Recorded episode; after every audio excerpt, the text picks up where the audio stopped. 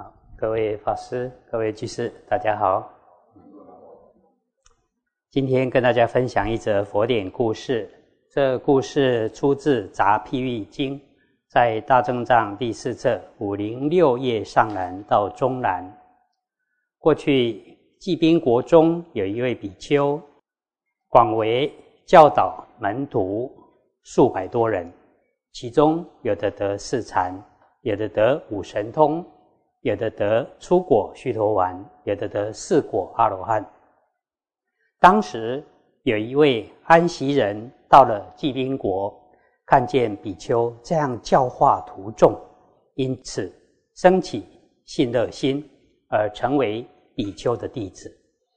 不久之后，他成就了五神通，便在众人面前显现神通。师父对他说：“你虽然得到五神通，但内心的烦恼。”尚未断除，千万不要显现神通而骄傲自大。这位弟子便对师父升起嗔恨心，认为师父嫉妒他。他心里想着：我应当回到出生的地方，展现我的功夫。于是他就飞回到本国，前往安息王宫殿前。展现神通飞过来，国王向他顶礼，并问他：“道人，您是哪一国人？”比丘说：“我是本国人，之前到济宾国学道，现在回来是想要造福本国，报答养育之恩的缘故。”国王非常欢喜，便长跪对比丘说：“希望道人。”从今日起，常住在我的宫殿中，接受我供养。比丘便答应了。国王亲手供养，或派夫人及宫女来。比丘便对宫女起了欲心。大臣们知道之后，就告诉国王。国王反而呵斥他们。国王为什么不相信大臣们所说的呢？这是因为先前国王亲眼看到比丘飞过来的缘故。不久之后，宫女的腹部渐渐变大，大臣再次向国王启奏，国王便请夫人检验，才知道事实真相。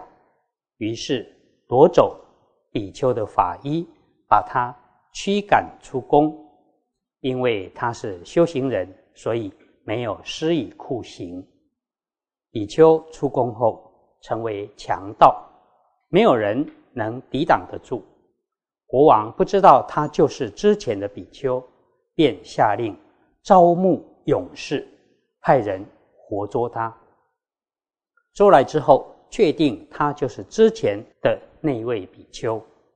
国王问他：“你之前犯淫欲已经错了。”为什么现在又要抢劫人呢？比丘叩头说：“因为贫穷，没有其他方法可以为生。”国王说：“我先前看见你用神通飞来，因此不忍心对你施以酷刑。今天再一次放了你，不要再到我的国界中犯罪，就将他松绑，放他走。”比丘想，我应当去做故宫，以求生活。于是就向人吹嘘，炫耀自己的本事。有一位屠夫家雇佣他去宰杀牛羊，什么事都做。后来叫他打碎骨头，而散裂的碎骨弹跳到他脸上，打坏了他的眼珠。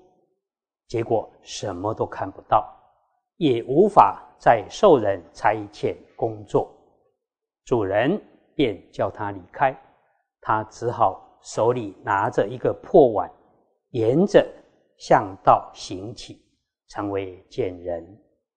这位比丘经过了数年间的变化，师父以道眼观察，想要知道他在什么地方，结果看见比丘这样在安息国的市场中行起。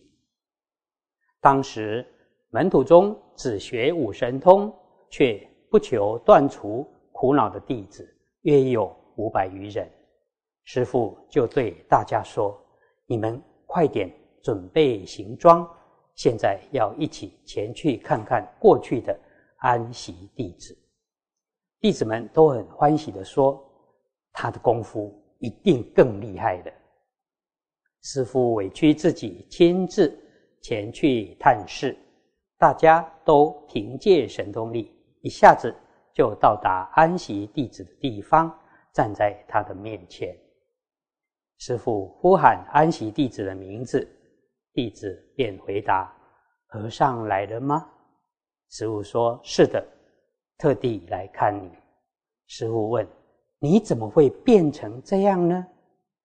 弟子便详细陈述事情的经过，并辩说所犯罪行的意图。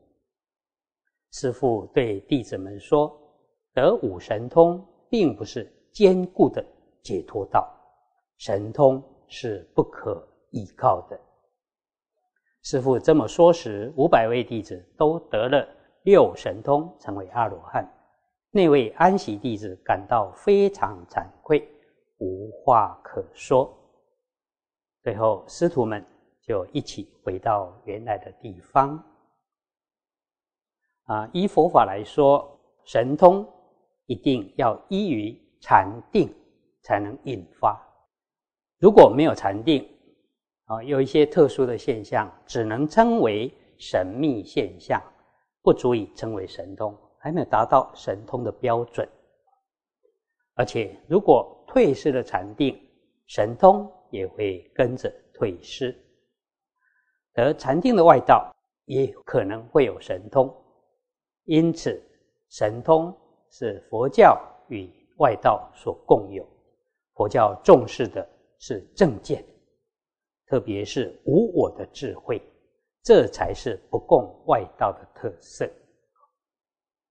好，以上以这些与大家共勉。